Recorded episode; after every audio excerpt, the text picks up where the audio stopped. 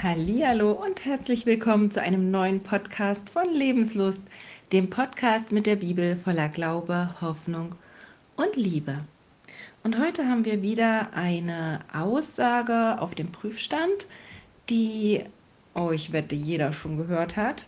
Und zwar heißt die, das ist doch nur das Alte Testament, wir leben doch im neuen Bund, für uns gilt das nicht mehr.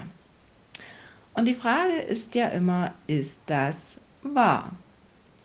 Der neue Bund ist in der Bibel erwähnt ähm, in Jeremia 31, Verse 31 bis 34. Und da ist der Bund von Gott sehr genau beschrieben. Und zwar ist der neue Bund, den Gott schließen wird mit dem Volk Israel und mit dem Volk Juda. Hier steht also gar nichts darüber, dass Gott einen Bund mit Heiden, mit Heidenvölkern schließen will. Und äh, schon gar nicht steht da drin, dass dieser Bund daraus besteht, dass seine Lehre abgeschafft ist. Im Gegenteil. Er sagt hier in Vers 33, dies ist der neue Bund, den ich an jenem Tag mit dem Volk Israel schließen werde. Ich werde ihr Denken mit meinem Gesetz füllen und ich werde es in ihr Herz schreiben. Ich werde ihr Gott sein und sie werden mein Volk sein. Und ähm, diese Stelle ist übrigens auch im Hebräerbrief erwähnt als eine Referenz für den Bund, in dem wir leben sollen. Aber hat sich das erfüllt, was hier steht? Im Gegensatz dazu war den Menschen, die zur Zeit von Jeschua lebten, sehr bewusst, dass sie in einem neuen Bund leben.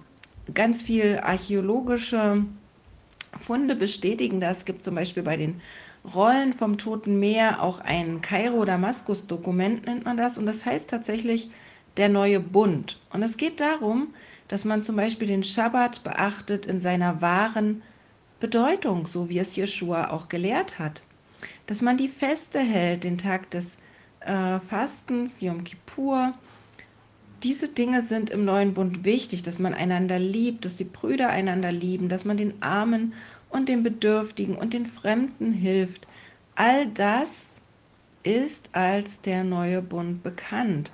Es geht also darum, mm, Gottes Gebote, Gottes, Gottes Lehre zu leben in einer Form, wie es für unsere Gesellschaft jetzt wichtig ist, wie Gott es gemeint haben könnte, wie die wahre innere Bedeutung all dieser Sachen ist.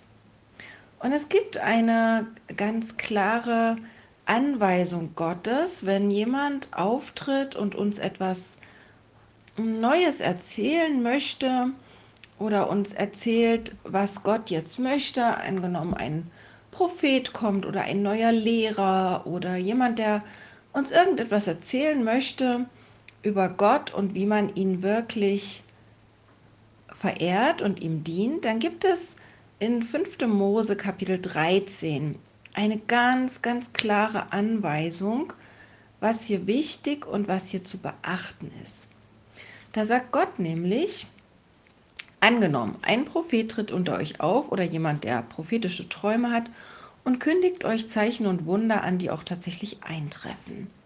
Also er sagt hier, es kann sein, dass jemand kommt, der ganz großartige Dinge tut. Und wenn dieser Prophet euch dann aber auffordert, lasst uns anderen Göttern nachfolgen, Gott anders dienen, Götter, die ihr noch nicht kennt oder eine andere Verehrung, dann sollt ihr nicht auf die Worte dieses Propheten oder Träumers hören. Das bedeutet, die Zeichen mögen eintreten, da mögen vielleicht ganz tolle Sachen geschehen. Kranke werden heil oder sogar Tote können auferstehen. Es geschehen Zeichen und Wunder. Aber, was sagt Gott hier? Was ist das Wichtige? Hör hin, was er dir erzählt. Vers 4 geht dann weiter. Der Herr, euer Gott, stellt euch damit auf die Probe, um zu sehen, ob ihr ihn aufrichtig und mit aller Kraft liebt. Folgt allein dem Herrn eurem Gott nach und achtet ihn, gehorcht seinen Geboten und hört auf seine Stimme. Das heißt, dieses Kriterium ist ganz klar. Wenn jemand kommt und uns erzählt, du brauchst den Geboten nicht mehr zu gehorchen, dann ist es ein Test, es ist eine Probe. Und tatsächlich hat Jeshua so etwas niemals erzählt.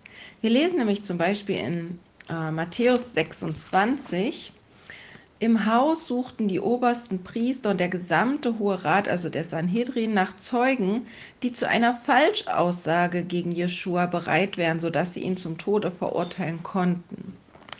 Und hätte sich hier irgendetwas gefunden, dass er gesagt hätte, ihr braucht die Gebote nicht mehr halten, dann wäre gar keine Falschaussage nötig gewesen. Dann wäre das tatsächlich eine Aussage, steht auch in 5. Mose 13, die ähm, ein, ein Todesurteil war. Ja, hier steht in 5. Mose 13, Vers 6, der falsche Prophet soll hingerichtet werden. Damit wären sie absolut Tora-konform gewesen. Aber obwohl sie viele fanden, steht hier weiter in Matthäus, die sich zu falschen Aussagen bereit erklärten, war keine Aussage darunter, die sie gegen ihn verwenden konnten. Er hat so etwas nicht gesagt. Und in manchen Bibeln steht diese Aussage, damit erklärt er alle Speisen für rein zum Beispiel. Die steht in den in vielen Bibeln steht sie gar nicht, in einigen steht sie in Klammern, weil das ist ganz klar eine Hinzufügung von irgendwem. Äh, und wenn Jeshua das tatsächlich getan hätte, dann hätte er gegen 5. Mose 14 gesprochen, gegen 3. Mose 11 und damit hätte er Gottes Wort annulliert und wäre tatsächlich des, des, Todes schuldig gew gewesen. Aber auch ähm, der Evangelist Markus schreibt uns zum Beispiel, währenddessen versuchten die obersten Priester, der gesamte Sanhedrin, Zeugen zu finden, die je, gegen Jeschua aussagten, damit sie ihn zum Tode verurteilen konnten. Doch alle ihre Bemühungen waren vergebens.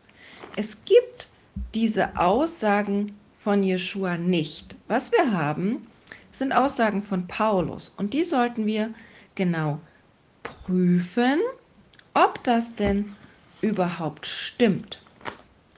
Wir lesen nämlich zum Beispiel im Psalm 89, das ist ein messianischer Psalm, der ganz klar vom Messias spricht. Und da steht, also dass Gott ihm einen, einen ewigen Thron machen wird und dass Gottes Bund mit ihm niemals enden wird. Und dann steht da in äh, Vers 31, doch wenn seine Söhne mein Gesetz vergessen und nicht nach meinen Geboten handeln, wenn sie meinen Ordnungen nicht gehorchen und meine Bestimmungen nicht halten, dann will ich ihr Unrecht mit der Rute bestrafen und ihren Ungehorsam mit Schlägen. Das bedeutet also, wenn ich in diesem Bund mit dem Messias bin, wenn ich ein Kind des Messias bin, seine Söhne, die, die zu ihm gehören, dann bin ich trotzdem Gott schuldig, dass ich seine Lehre beachte, dass ich die in meinem Leben integriere. Und vor diesem Hintergrund verstehen wir auch den Vers, den wir uns schon mal angeguckt hatten, in Matthäus 7, da steht nämlich hier genau das. Nicht alle Menschen, die sich fromm gebärden, glauben an Gott. Auch wenn sie Herr zu mir sagen, heißt das noch lange nicht, dass sie ins Himmelreich kommen. Entscheidend ist, ob sie meinem Vater im Himmel gehorchen. Am Tag des Gerichts werden viele zu mir kommen und sagen, Herr, Herr, wir haben in deinem Namen prophezeit, in deinem Namen Dämonen ausgetrieben und viele Wunder vollbracht. Doch ich werde ihnen antworten, ich habe euch nie gekannt, fort mit euch, ihr lebt nicht nach Gottes Gebot. Und das ist genau das, was in 5. Mose 13 steht. Es mögen viele Wunder, viele Zeichen geschehen, aber wenn erzählt wird, Gottes Gebot gilt nicht mehr, Gottes Gebot ist abgeschafft, dann ist das die absolute rote Karte, sowohl für Jeshua als auch für Gott. Und das lesen wir im Alten und im Neuen Testament, wenn man es so nennen möchte. Es gibt nur einen einzigen Bund und der ist erneuert, das ist richtig. Aber Mose kam zum Beispiel vom Sinai runter mit genau dem gleichen Bund. Es, es gab nichts, nichts anderes. Es, es gibt nur diesen Bund mit Gott und den erneuert er immer wieder mit uns gnädigerweise. Und er möchte, dass wir unser Denken damit füllen, so wie wir es gelesen haben, und das auf unser Herz schreiben. Und auch Jesaja, der Prophet Jesaja, schreibt im 56. Kapitel, ein Fremder, der sich zum Herrn bekehrt hat, soll nicht sagen, der Herr wird mich von seinem Volk getrennt halten. Also zum Beispiel, dass es für uns nicht gilt. Ne? Glücklich ist, wer danach handelt und wer den Schabbat hält, ihn nicht entweiht und seine Finger von allem Unrecht lässt. Auch die Fremden, die sich dem Herrn angeschlossen haben, ihm dienen und seinen Namen lieben, die seine Knechte sind, den Schabbat nicht entweihen und meinen Bund annehmen, bringe ich zu meinem heiligen Berg und schenke ihnen im Haus meines Gebetes große Freude. Es gibt nur eine Lehre Gottes. Und die können wir annehmen oder wir können es lassen. Aber Jeshua spricht dazu sehr, sehr klare Worte.